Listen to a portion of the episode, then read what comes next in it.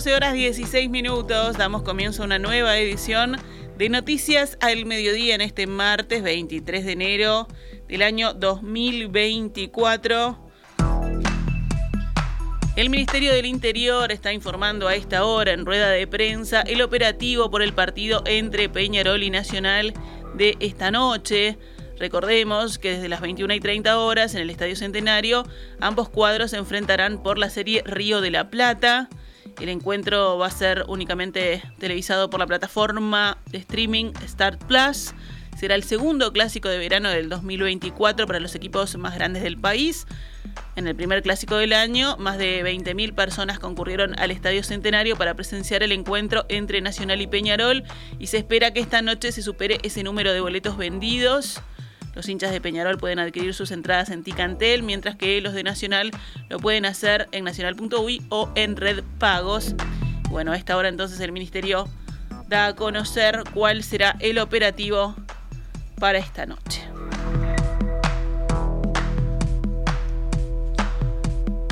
El Ministerio del Interior está desarrollando una aplicación para teléfonos celulares que permitirá controlar a distancia el cumplimiento de medidas sustitutivas a la prisión. El sistema implica el reconocimiento biométrico del supervisado.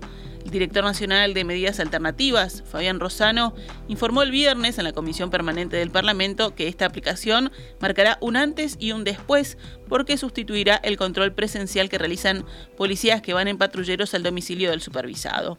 Actualmente, Interior controla con planillas el cumplimiento de 826 medidas alternativas a la prisión a nivel nacional. Rosano espera que a partir de marzo más de 500 personas que están en esa condición puedan ser supervisadas con la nueva herramienta. Seguramente arranquemos por la zona metropolitana, Montevideo, San José y Canelones, dijo en diálogo con el diario El País.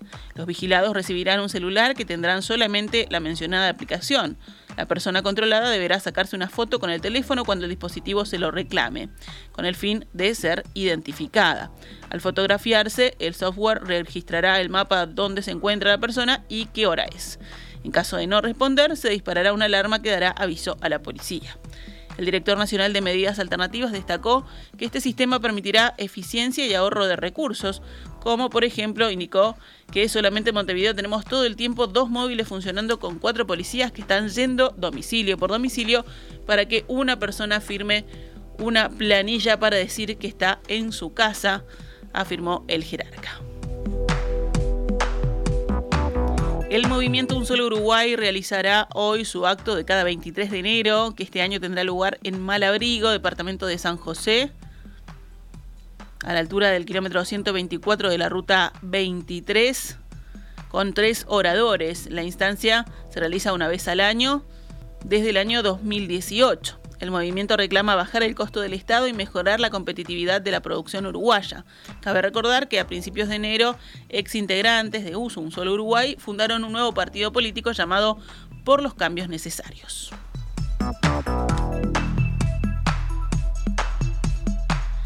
Embajadora de Palestina en Montevideo, Nadia Rashid, concurrirá hoy a la Cancillería para explicar si la misión diplomática de su país sugirió que existía una relación entre las posiciones de Uruguay en ámbitos internacionales y la habilitación a exportar carne con hueso a Israel. El 11 de enero, la Embajada Palestina en Uruguay publicó un mensaje en sus redes sociales con un comentario sobre la decisión del gobierno israelí que autorizó el ingreso de carne uruguaya bovina y ovina con hueso. El texto, que era una respuesta a un mensaje previo de la Cancillería uruguaya, decía, mientras la Corte Internacional de Justicia delibera sobre el caso contra Israel presentado por Sudáfrica y apoyado por muchos estados, al 96 día de genocidio esperábamos al menos que Uruguay hubiera pedido un alto al fuego. Seguimos esperando que alce su voz por ello. La frase era una referencia a que en dos oportunidades, en octubre y diciembre pasados, Uruguay se abstuvo de apoyar una declaración en la Asamblea General de Naciones Unidas que, entre otros puntos, pedía un alto al fuego humanitario inmediato en la franja de Gaza para que cesaran las operaciones militares israelíes en la zona. En Cancillería, el mensaje de la Embajada Palestina fue interpretado como una insinuación de una vinculación entre esa postura de Uruguay y el reciente acuerdo comercial con Israel.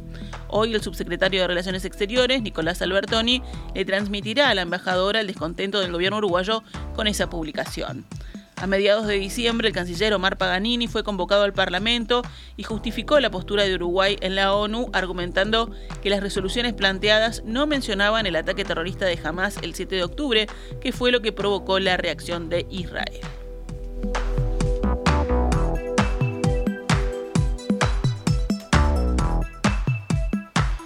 La Unidad Nacional de Seguridad Vial, la UNACEP, le pidió al Congreso de Intendentes que aumente la exigencia del examen teórico para obtener la libreta de conducir. El director de UNACEP, Carlos Mansor, dijo al programa Arriba Gente que la prueba teórica que se le plantea a los conductores es una libretita de chistes.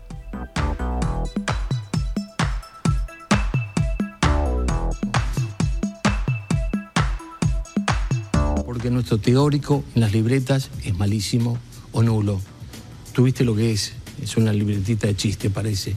No, no, eso tiene que ser algo pesado, pero no pesado en, lo que puede ser mucha charla, sino con respecto a todas las argumentaciones para lo que es un auto, lo que es el detalle. Hay gente que no sabe ni siquiera dónde está el freno, dónde está el acelerador. Y cuando se sube, es más, esto es así. No es así, no es así porque después pasan las cosas que pasan. Adelante con más información. Dos tercios de los parlamentarios uruguayos están de acuerdo con regular el mercado de todas las drogas. El dato surge de una encuesta realizada por el observador a todos los legisladores mediante un formulario de Google entre el 29 de agosto y el 16 de enero de 2024. Respondieron 123 de los 130 senadores y diputados. El sondeo indica que el 65% está de acuerdo o muy de acuerdo con regular todas las drogas, tal como ya se hizo con el cannabis. En el Frente Amplio, el 96% está a favor de avanzar en ese sentido, mientras que en el Partido Nacional las opiniones están divididas en mitades. En el Partido Colorado y en Cabildo Abierto, casi 7 de cada 10 se oponen.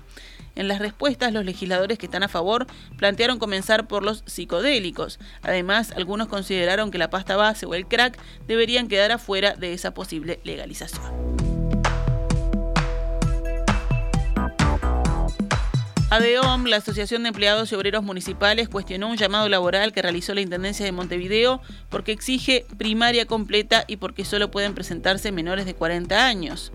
En una carta enviada a la Intendente Carolina Cose, el sindicato celebró la apertura del concurso, pero afirmó que esos requisitos son discriminatorios. ADEOM solicitó que la edad máxima se extienda hasta los 58 años para que una mayor cantidad de ciudadanos pueda acceder a esta posibilidad de empleo. Sobre las exigencias educativas, pidió que se elimine el requisito de contar con primaria completa, con la salvedad que, en caso de quien resulte sorteado, se encuentre en esta situación, que termine su escolaridad a través del programa de culminación de estudios secundarios al que pueden acceder los funcionarios municipales. El llamado es para cubrir cargos de escalafón obrero, subescalafón auxiliar.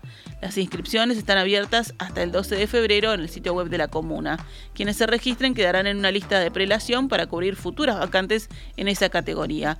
Las elecciones serán por sorteo y los resultados se publicarán también en la web de la Intendencia. Hay otro llamado de la comuna capitalina que invita a las mujeres interesadas en una nueva edición del programa de empleo temporal barrido inclusivo que se inscriban hasta mañana, miércoles 24 de enero.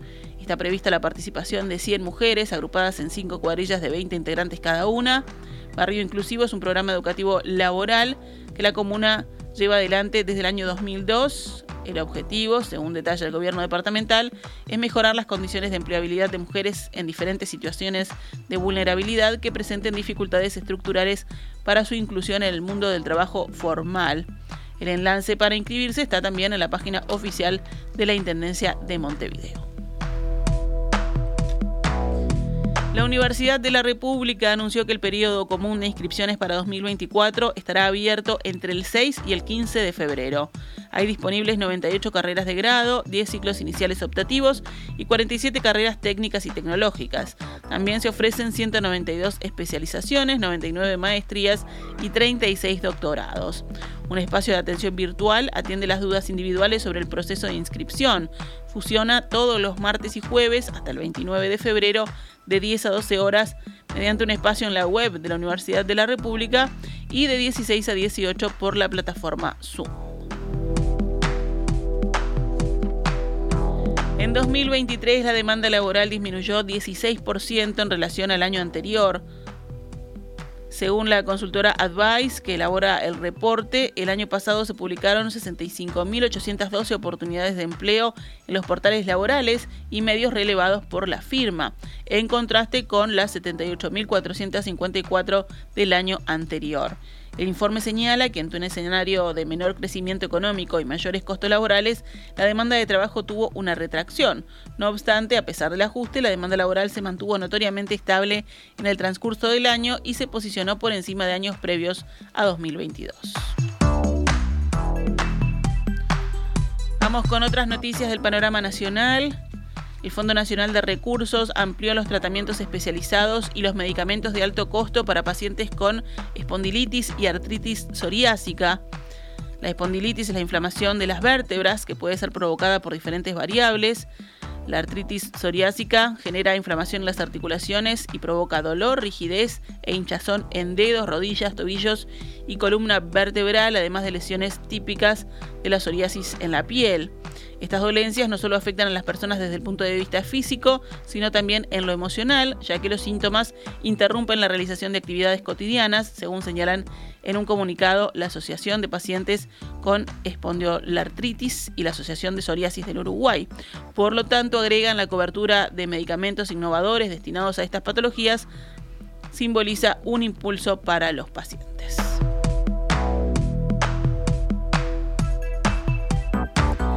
La aduana incautó casi medio millón de reales que pretendían ser ingresados a territorio uruguayo desde Brasil sin ser declarados. Según informaron desde la Dirección Nacional de Aduanas, la incautación se dio el domingo en el marco de un control de rutina a un vehículo matriculado en Uruguay y que ingresaba al país desde Brasil en el paso de frontera ubicado en Río Branco, en el departamento de Cerro Largo.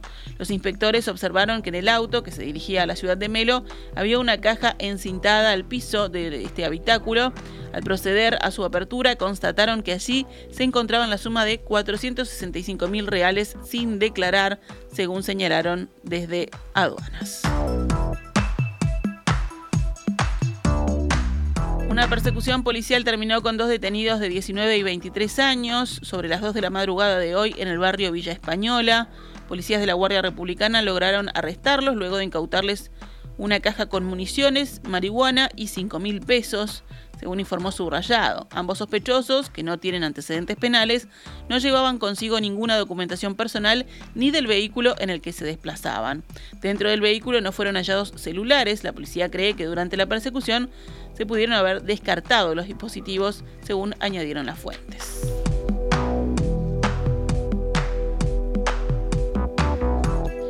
En el panorama internacional, en China, el deslizamiento de tierra ocurrido en una región montañosa del suroeste dejó 31 muertos, según el último balance publicado hoy por un medio estatal, mientras siguen las operaciones de rescate para encontrar supervivientes.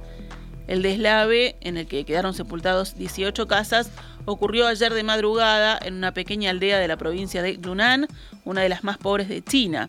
La cadena CCTV explicó que más de mil socorristas, 113 trabajadores sanitarios, mantas y camillas fueron enviadas al lugar. En la última actualización no se detalla la cifra de personas desaparecidas, pero se asegura que su búsqueda continúa a pesar de las temperaturas bajo cero. Los ministros de Agricultura de la Unión Europea se reúnen hoy en Bruselas para buscar calmar la furia de los agricultores en varios países que tienen una lista de reclamos que van desde las importaciones provenientes de Ucrania hasta la regulación ambiental.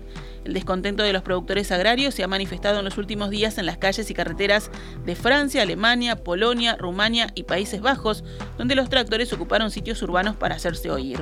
La regulación ambiental, el aumento de los combustibles y la considerada competencia desleal de las importaciones provenientes de Ucrania encabezan las protestas de los productores agrícolas.